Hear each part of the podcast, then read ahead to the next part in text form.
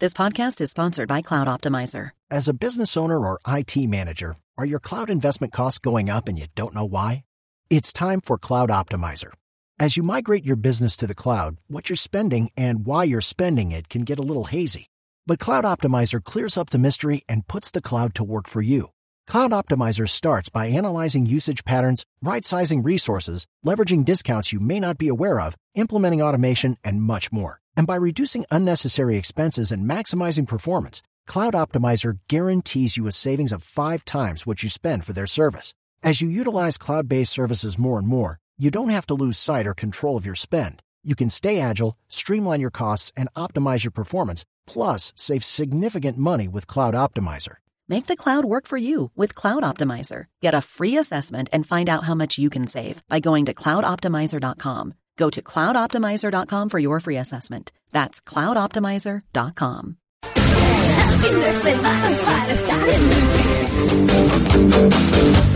8, 19 minutos. Lo que se cocina cuando te ceden la silla en un bus y no estás embarazada ni eres mayor de 60 años. ¿Cómo así?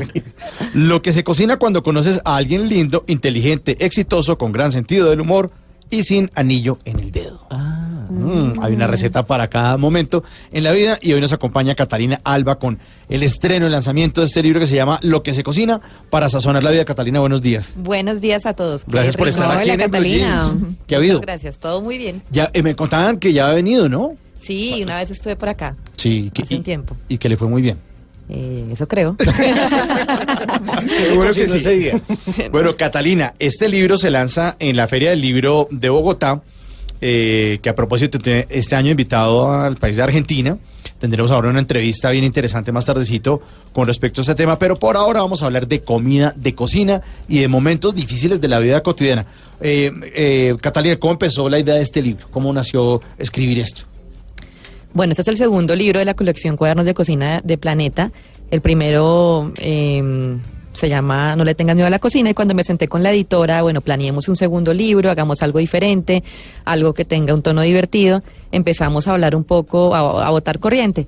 Eh, y está muy basado en realidad en la página que yo tengo hace tiempo, hace años, que se llama lo que se cocina en esta casa.com, donde yo empecé a, a poner recetas, pero siempre ligadas a un propósito en la vida o alguna emoción o algo que uno quisiera lograr para calmar cierta situación. Entonces, eh, así empecé a sacar situaciones de la vida cotidiana, insights muy, muy nuestros y asociaba cada uno de esas de esos insights o emociones a una receta o una receta a una emoción. Es una expresión de agencia de publicidad y de sala de juntas. Hablemos de los insights de la marca. Sí, sí, sí, sí, sí, sí, lo tengo en el ADN ese Pero ¿qué es, qué es un insight? Un insight es una verdad no revelada, esas cosas que nos pasan todo el tiempo y a veces hasta que no la ponemos en palabra no nos damos cuenta. O sea, Ok. Es como esas, esas cosas que con las que nos sentimos identificados, pero hasta que alguien no nos las dice, pues no lo vemos tan, tan evidente. Bueno, entonces este libro está lleno de insights. Exactamente. Y de cosas que ocurren en la vida cotidiana eh, y la manera como sal- para la manera más deliciosa de salir de esos, de esos enredos, de sazonar la vida. Eh, hablamos un poco de la historia de, de, de- de la chef. ¿Cómo empezaste a, cocinar y cómo, cómo, cómo fue ese proceso? Pues desde pequeña siempre me gustó, yo veía a mi mamá que, que, que ha cocinado toda la vida, y mamá estaba en cuanto curso de cocina había, de pasabocas, de catering, de todo, y yo veía cómo, cómo, cómo cocinaba en la casa y era muy chistoso porque, por ejemplo, me acuerdo de una época en que ella estudió garnish, esa época muy, pues, esa, esa tendencia muy ochentera, ¿no? ¿Qué es eso? que, que es como decoración con, con frutas y verduras, ¿se acuerdan que le hacían Ah, la ok, rosa, claro. la rosa de tomate, Sí, sí, sí, todo sí. eso, de aguacate. claro. Uy, qué cosa tan rara. Claro. Eso, Que coger un banano y le ponían palillos y se eran las patas como si fuera un gusano. Sí, y mi mamá era una dura en eso y llegaba de sus clases y le enseñaba a la señora que nos ayudaba en la casa. Mi mamá también hacía esa vaina. Yo me acordar que cogía una piña y le ponía como unos ojos, era- las ciruelas eran los ojos. El pavo real de sandías era una cosa. La y- qué. Uy, qué vaina tan ochentera. Sí, total. Y llegaba yo a la casa un, un día de colegio normal y mi mamá cocinaba y la señora que nos ayudaba decoraba esa mesa porque ya también le encantaba. Eso parecía un banquete y yo decía, la comida es algo muy bonito en esta casa. Y desde ahí empecé a cocinar.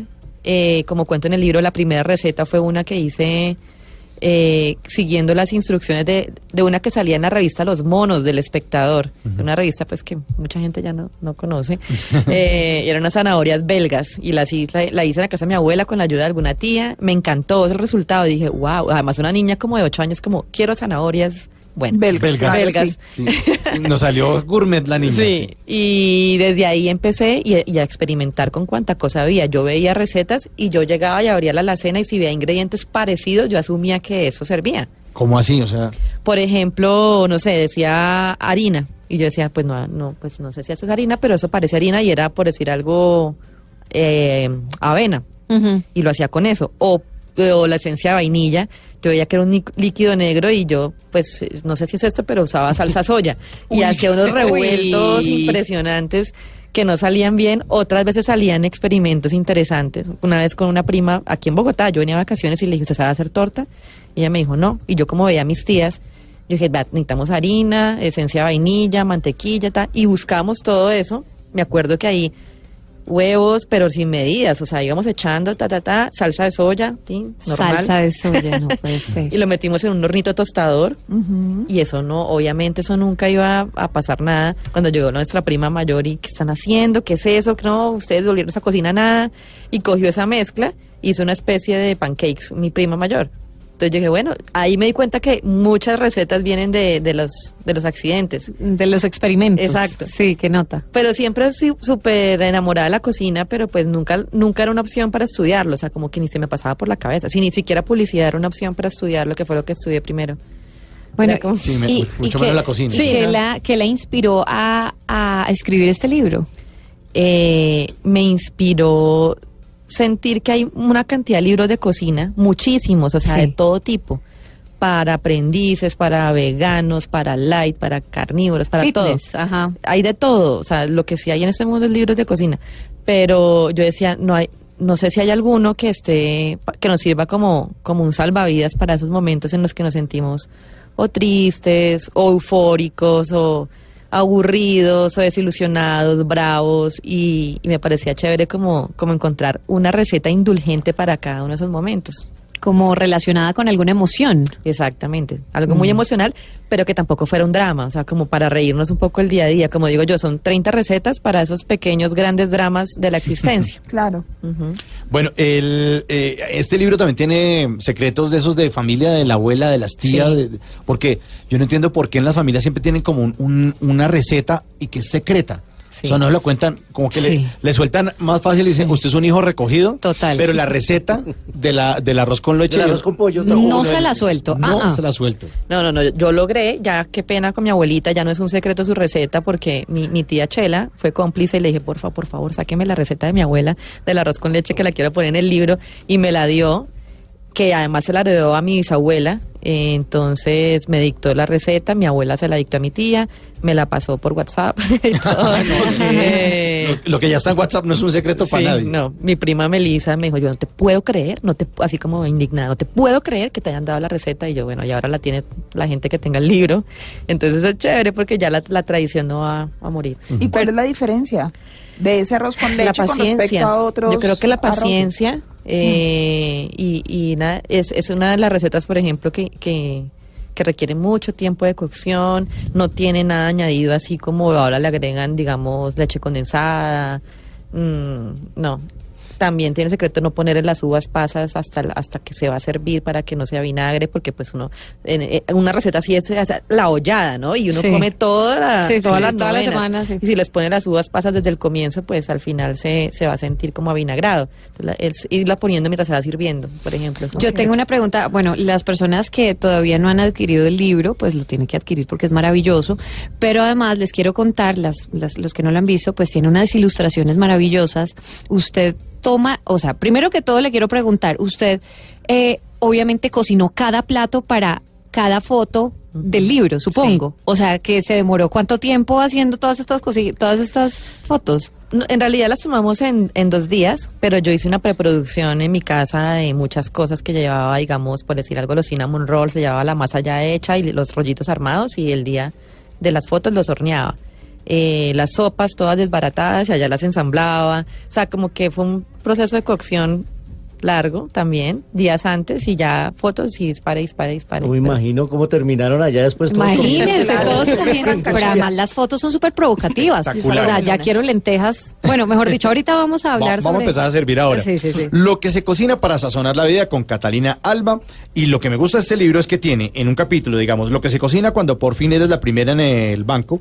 Y el cajero pone el letrero ventanilla cerrada. Eso es un- entonces, eh, eh, la receta es patatas bravas, porque así es como se pone uno. y después hay unos tips para sazonar la vida, como por ejemplo un curso flash para aprender a meditar. Estamos con Catalina Alba, vamos a disparar las recetas ahorita y esas situaciones. Estamos en En Blue Jeans de Blue Radio.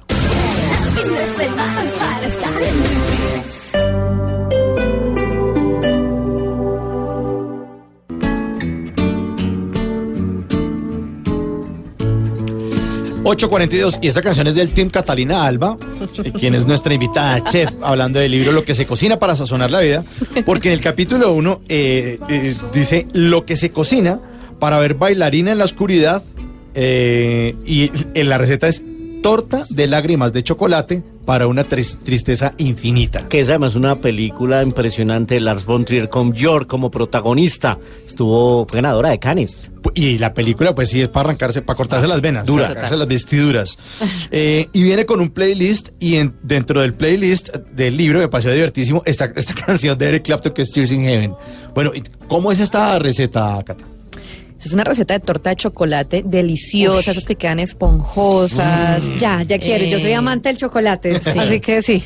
Sí, no, es... es eh, ¿Cuento la receta? sí, pero La- por favor, pero por claro. supuesto. Tiene bastantes ingredientes. Bueno, tiene 10 cucharadas de mantequilla blandita y sin sal.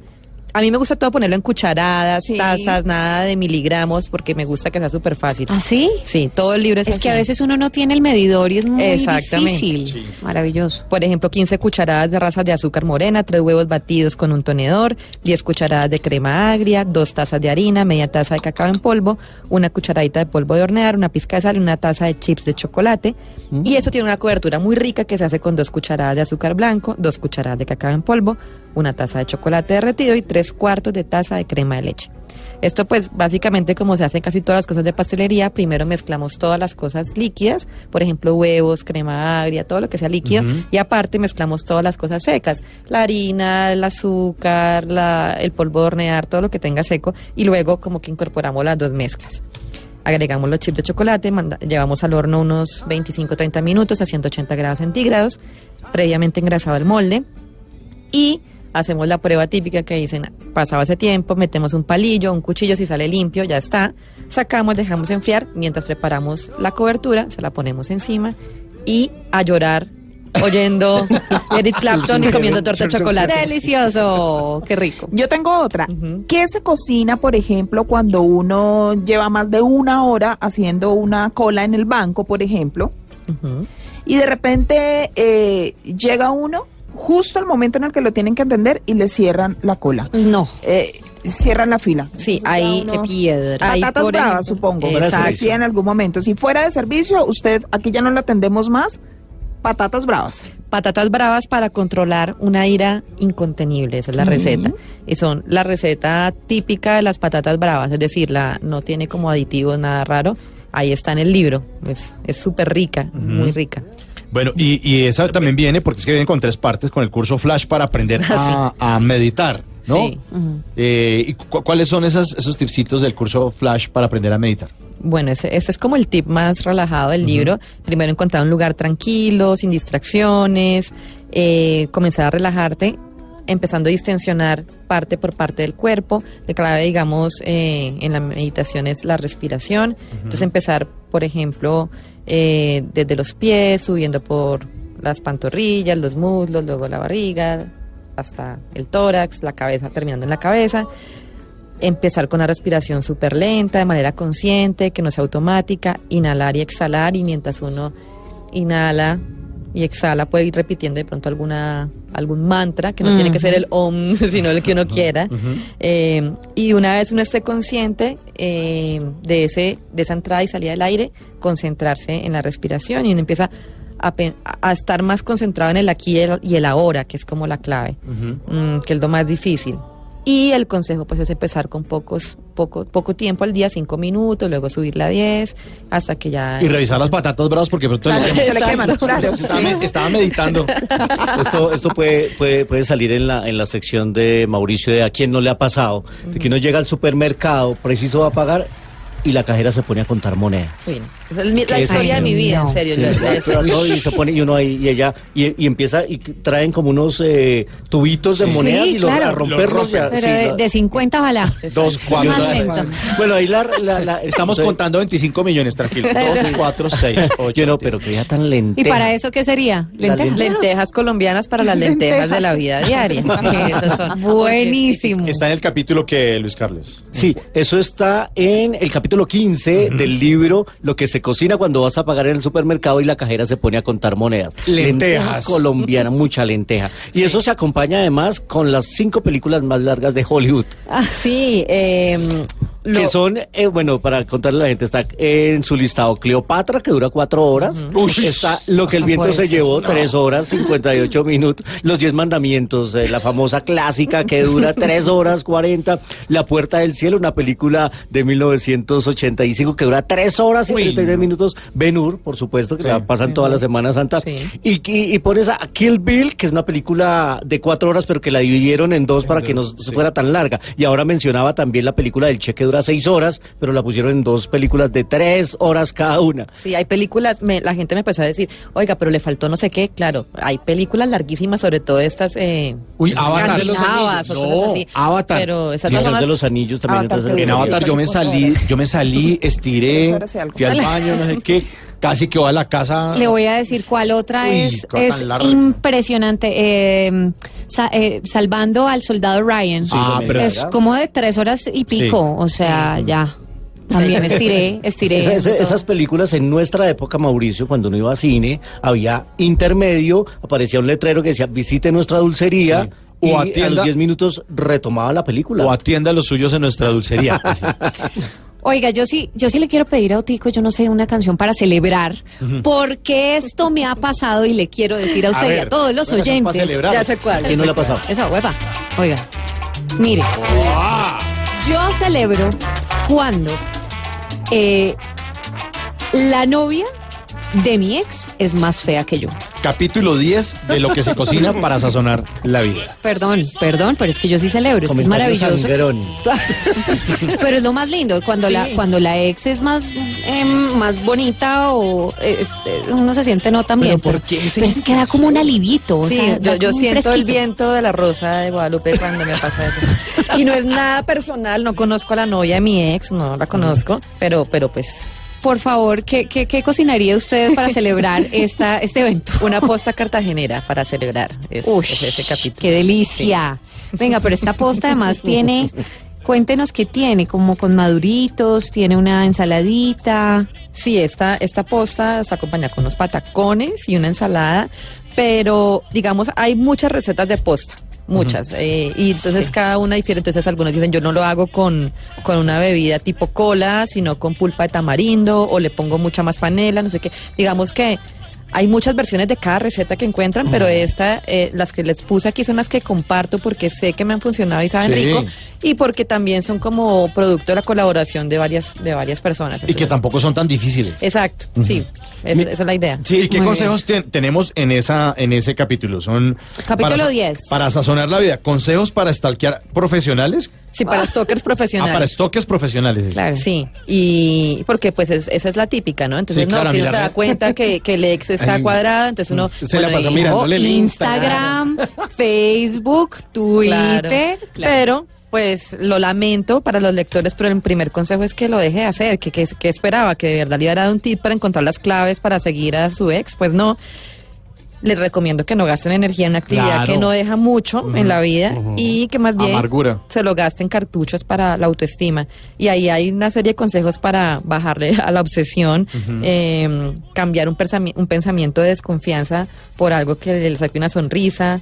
eh, imagínense que uno se le vaya un like, o sea, por Uy. error. No, cállese. Uy, cállese. Sí. Pero yo no lo retiro, yo dejo el like ahí. ya. ¿Sí? Yo, yo he tenido total. likes de, de las nuevas novias de, sí, o de las ex de, sí, he tenido Ah, la- likes y yo digo, hmm, Uy, qué jartera. ¿Sabe y a mí además qué me unos likes nada que ver, una- un like a una foto de mi papá con, con mi hija, por ejemplo. y uno- O que de No, pronto ven como- las historias de uno y uno sabe quién vio sus historias, entonces aparece la claro. niña ahí y uno dice, ah. Pero mire, hablando de todo eso y de esas desilusiones que muchas veces uno se lleva, muchas veces uno compra el paquete de papas que resulta siendo más aire que papas, porque Exacto. solo vienen como cuatro, tres papas ahí.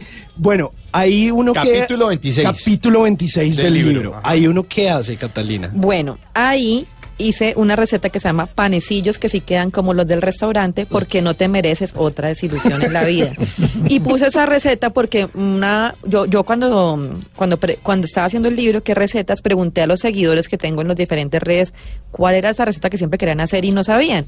Y alguien me dijo, "Yo nunca he podido hacer un pan como esos que le ponen a uno cuando antes de que llegue la comida." Sí. Y yo dije, y le parecía lo más frustrante a esa persona. Yo dije, bueno, hagamos unos panecitos que sí quedan como los de restaurante para evitar otras desilusiones como la del paquete de papas. Claro, que ahí también hay un truco en ese eh, capítulo que a, a algunos les ha pasado, no diría que a mí, no lo sé, no lo sé. Trucos para no llevarte desilusiones cuando conoces a alguien en Tinder. Sí, ¿Qué es total. Usted no, no. ¿A usted le ha pasado, ¿Le ha Simón? Sí, le ha pasado. No, no, no. no es Respire me- profundo, medite. No, yo lo tomo con tranquilidad. Oye, ¿y usted qué hace? ¿Se hace el bobo y dice, bueno, tal vez me equivoqué de Digo como, o- o sea, ah, mm, me está llamando mi mamá, tengo algo urgente que hacer. Ay, le echa la culpa a la mamá. Ay, eh, tan ¿Cuál es- amamado. ¿Cuáles Bueno, eran esos tips? Yo digo, ojo a las pequeñas señales, que pueden ser muy insignificantes, pero por ejemplo, si lo saluda de entrada como, usted sí eres muy bonita, pues usted ya también decide. Uy, no, Ya uno no. decide si sigue o Sí, no el y match. no me dio. Por ejemplo, si en la foto de perfil sale vestido smoking al lado de una mujer con pomposo vestido blanco y velo, tomado de la mano, intercambiando argollas y frente a un cura, también usted de si pronto sigue. no. Tal vez no, sí. Si en todas las fotos aparece con gafas oscuras, pues desconfíen esos ojitos dormilones porque de pronto son muy dormilones. si lo primero que le dices hola y lo que te responde es que eres la mujer, si tú le dices hola y lo primero que te responde es que eres la mujer de su vida, o sea, ya, Ya no. alerta Ya, ya. psicópata total. Y si lees en la descripción que mide un 85, pero en una de sus fotos se alcanza a ver el reflejo del espejo que se ha subido en un guacal de cerveza, ten claro el concepto de expectativa versus re- realidad. Entonces, Ay, buenísimo. no, buenísimo. Oiga, otro que me dio mucha risa en el capítulo 28. Lo que se cocina cuando tu hijo pregunta delante de tus suegros que por qué hacías esos ruidos anoche en el cuarto. esos son, las recetas son unos aborrajados, quitapenas, para Oh, quedar bien con God. cualquier visita. No, además, los ahorrajados son... Uy, son No, Perdón, Sí, pero uy, creo que es mi comida favorita, es una de, de mis de mis platos favoritos. Y bueno, y para eso qué qué, qué tip tiene? Tenemos, ahí puse una recopilación de, de esas pequeñas, unas invitaciones a recordar la inocencia que tuvimos alguna vez. Entonces son comentarios que, que he tenido yo de mis primitos chiquitos que han hecho o de mis amigas. Entonces hay uno que me encanta de, de mi mejor amiga, el hijo le dijo, le decía como mamá, mamá, tengo algo muy importante que decirte. Y ella como, llame un momento, Tomás, estoy hablando con tu papá. Es urgente, mamá. Bueno, bueno, ya dime. ¿Sabías que si compras 20 mil pesos en productos, el Ancla te dan un bono del 20%? Repitiendo. y allá hay como varios eh, comentarios de, de niños de la familia. Buenísimo, pero además, ¿cómo hacer un aborrajado sin que uno, sin morir en el intento? Porque, perdón, eh, eh, tiene su ciencia, no es como coger un plátano No y ponerle masa, el queso y ya, no, que, que, que, sí, que, que hay que hacer para que no le quede así de Bueno, rico. Para comer aborrajado. Aborrajado, ¿eh? La clave es un plátano bien maduro que permite que se compacte y envuelva bien el queso. Y una clave de todo, empanizado o apanado, o bueno, este método es el aborrajado, aborrajar se llama, porque esto no es con pan sino con harina, es siempre pasar lo que vamos a pasar por una mezcla que que produzca esta, este aborrajado crocancia, es pasarla por harina, huevo y otra vez la mezcla, porque la harina hace que no se desprenda la cubierta. Entonces, cualquier cosa que vayamos a hacer así, con este método se hace eso. ¿Y grandes cantidades de, azu- de aceite o poquito? No, eso es una fritura profunda, entonces tiene que ser Bañada, buen aceite. baila. Como el buñuelo Uy, ¿y eso de no Luis se puede Carlos. acompañar de unas marranitas? Uy, las Claro. Uy, las amo. Espero que ese esté en un segundo, li- segundo libro, del tercer libro. Sí, un capítulo de los marranos. Sí. Mire, hablando de esos, de esas marranitas y de esos eh, chicharrones, también en el capítulo 8, eh, Catalina habla de lo que se cocina cuando se le quedan las llaves del carro dentro del carro. Sí. O sea que las recetas son chicharrones ultra crocantes para apaciguar los chicharrones de la vida diaria. Así es. ¿Y sí. cómo se hacen esos chicharrones? Bueno, los chicharrones eh, tienen que ser un buen tocino, un buen tocino de cerdo con buena carne. La clave es dejarlos eh, en remojo con un- untados con bicarbonato de sodio. ¿Qué, qué hace el bicarbonato de sodio? Siempre Hace que queden duda. mucho más crocantes. Ok. Ah, Tostaditos, claro. Y aquí sí no se, no se ponen a, a, digamos, eh, con aceite ni nada, sino que el trozo se pone directamente sobre la sartén muy caliente y el mismo aceite, la grasa que va soltando el tocino, pues ayuda a la cocción, a la cocción y que quede totalmente crocantico. Delicioso. Sí. Bueno, y ahí también hay unos trucos que pueden ahorrarle muchos eh, chicharrones en la cotidianidad, ¿no? Sí, eh, son como consejos prácticos. Por ejemplo, si tus amigos te dicen motas, y no precisamente por perros, sino por el estado de tus sacos o suéteres, pásales una cuchilla a afeitar y adiós pelucitas. ¿Qué tal que O no cintica, motas? cinta. ¿Qué apellido- Llegó qué motas. apodo tan feo. Sí. Bueno, estamos con Catalina Alba con eh, lo que se cocina para sazonar la vida. Es un libro de recetas para emergencias del alma. Catalina, muchas gracias por habernos acompañado. A ustedes. Y gracias. los invitamos a todos a que consigan este, este libro, está muy bueno. Lo Está que muy se- bueno. Lo que se cocina para sazonar la vida. Libros de recetas hay muchos, pero hay muy pocos eh, donde dan este tipo de consejos y donde uno se divierte. Además de estar cocinando, hay tipsitos para la vida. Gracias a todos por la invitación, pasé muy, muy rico y espero que pues se animen. Editorial. Planeta. Planeta. Estaremos en la Feria del Libro, los espero el 27 de abril a las 7 y media de la noche. Ah, en ya la estaremos. Lanzamiento. Muchas gracias. A ustedes.